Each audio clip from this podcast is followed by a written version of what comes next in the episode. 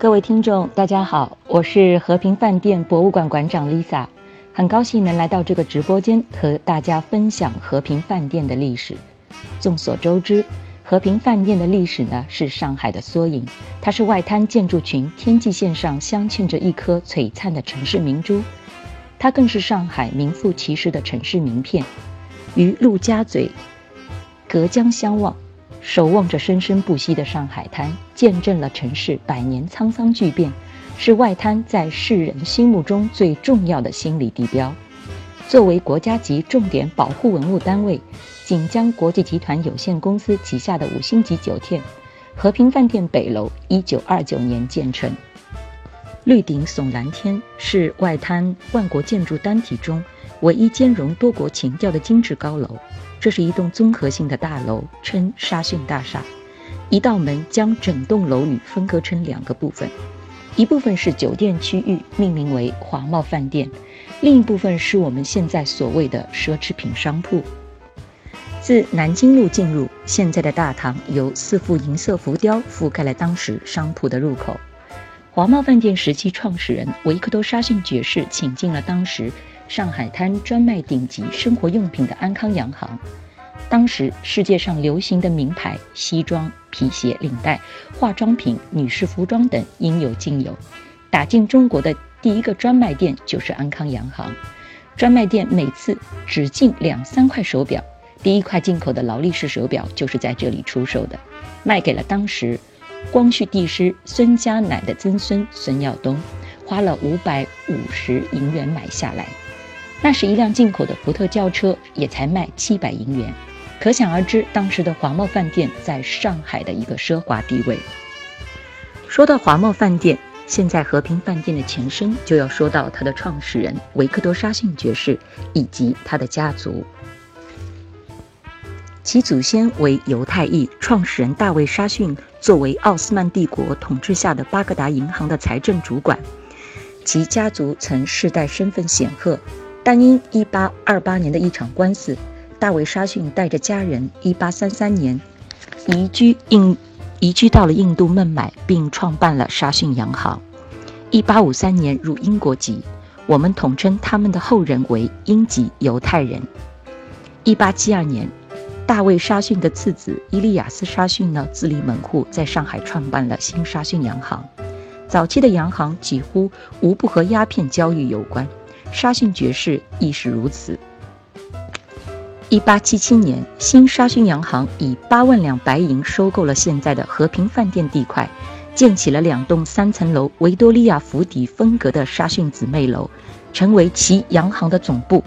并出租部分写字楼给一些洋行以及银行。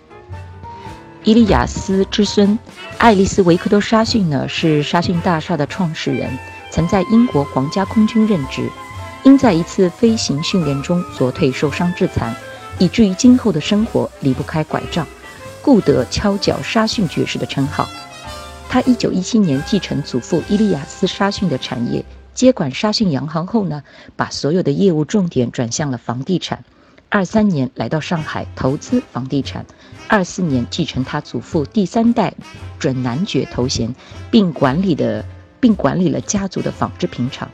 二六年开始投资新建大厦，第一栋筹资建造的大厦就是现在的和平饭店，原名沙逊大厦，高七十七米，享有当时远东第一高楼的美誉。二三十年代，沙逊爵士把大部分的财富从印度转移到了上海，并投入数百万美元投资房地产。老上海二十八栋十层楼以上的高层建筑中，由沙逊洋行开发的就占六栋。华茂公寓，现锦江饭店的北楼，汉密尔顿大楼，今福州大厦，都城饭店，格林文纳公寓，今锦江饭店的钟楼，河滨大厦，今河滨大楼，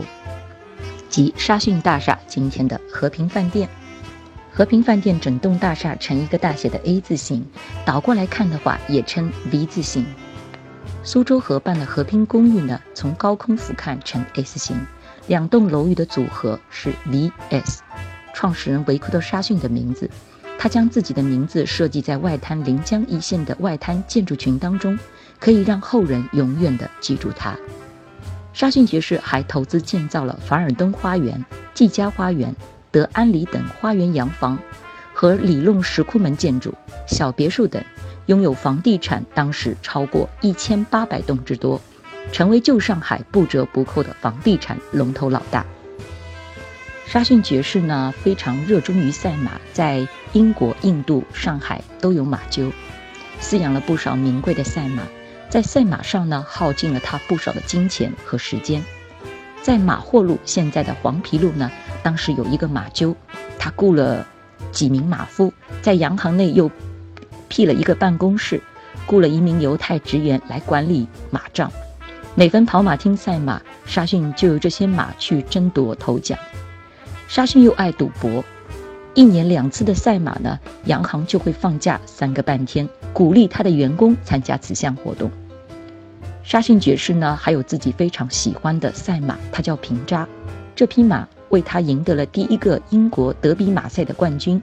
那个冠军呢是在一九五三年夺得的。只要有赛马比赛，在老上海的跑马场均有沙逊爵士的身影。和平饭店底层的爵士酒吧原名就是马与猎犬，由于演奏爵士乐，久而久之，人们才遗忘了它原来的名字。一九二九年建成完工的沙逊大厦，总投资一百万英镑，约合当时的白银八百万两，占地面积四千六百一十七平方米，建筑面积三万六千三百一十七平方米，由英商公和洋行设计，即巴马丹拿建筑事务所。这个创建于19世纪60年代英资香港设计的公司，由他的杰出英籍主持主持设计师乔治里奥普特维尔逊设计的，由华商新人机营造厂承担主体施工，也是外滩较早的钢筋钢筋混凝土结构建筑。沙逊大厦的外观呢，最耀眼之处就是大厦高耸的绿顶，呈现出典型装饰艺术派风格。高十九米，约占大厦总高度的四分之一，由竖向纹理的瓦楞紫铜皮制成。由于氧化后呢变绿，后被漆为深绿色。很多人呢都会问到这个问题：哎，和平饭店的顶为什么是绿颜色的？现在大家知道了吧？无论距离的远近，从外滩各个方向上观赏，均均有全貌毕现的效果。和平饭店呢，属于装饰艺术派 Art Deco 风格特色的建筑。Art Deco 呢，它将东方古代、西方古典以及中世纪和文艺复兴以来，特别是新艺术运动和立体派艺术的形式元素和手法加以综合提炼，形成了图形与纹样上的简约化和几何化。简单的说，装饰艺术派呢，就是以简单的线条、简约的几何图形结合而成的一种装饰风格。建于二十世纪三十年代的纽约帝国大厦、克莱斯勒大厦以及洛克菲勒中心等，都是装饰艺术派摩登风尚的巅峰之作。大厦方锥顶下方运用了灵体犬与盾形的图案。早期西方文化将优雅、聪明、忠诚以及力量和效率寄附于灵体犬。沙逊呢，以此为核心元素，将。灵体犬以盾形图案组成大厦的特殊标志，以象征地位、身份和势力，彰显家族固守世代相传的荣耀和雄心。这些图标呢，都被设计在我们酒店的各个地方。大堂八角形的顶部，呃，共有八对十六只；酒店五部客厅的地板，和平厅顶上所有半圆形的窗户内，均有这个图标的身影。整个饭店呢，三面临街，一般门牌号呢都是由东到西按顺序从小到大，南北分别按单号、双号的数字排列。可是，在沙逊爵士的努力下，竟使得沙逊大厦的三个门牌号都是同号。原来的黄浦滩路，经中山东一路二十号，南京路经南京东路二十号，就连应该是单号的仁济路，经电池路，也还都是二十号。这个在上海是绝无仅有的，正所谓有钱就是任性。沙逊爵士在门牌号上就任性了一把，以至于到今天依旧保存着这个三十三个二十号的门牌。沙逊爵士生活在上海呢，直到一九四一年。由于战争，他被迫离开了中国。当时抽达一千万美金，至巴赫马拿萨，在那里新建沙逊洋行的总部。在他七十七岁时呢，与照顾他十年生活的一个护士，美国护士，当时呢三十九岁，两个人结婚，都是初婚。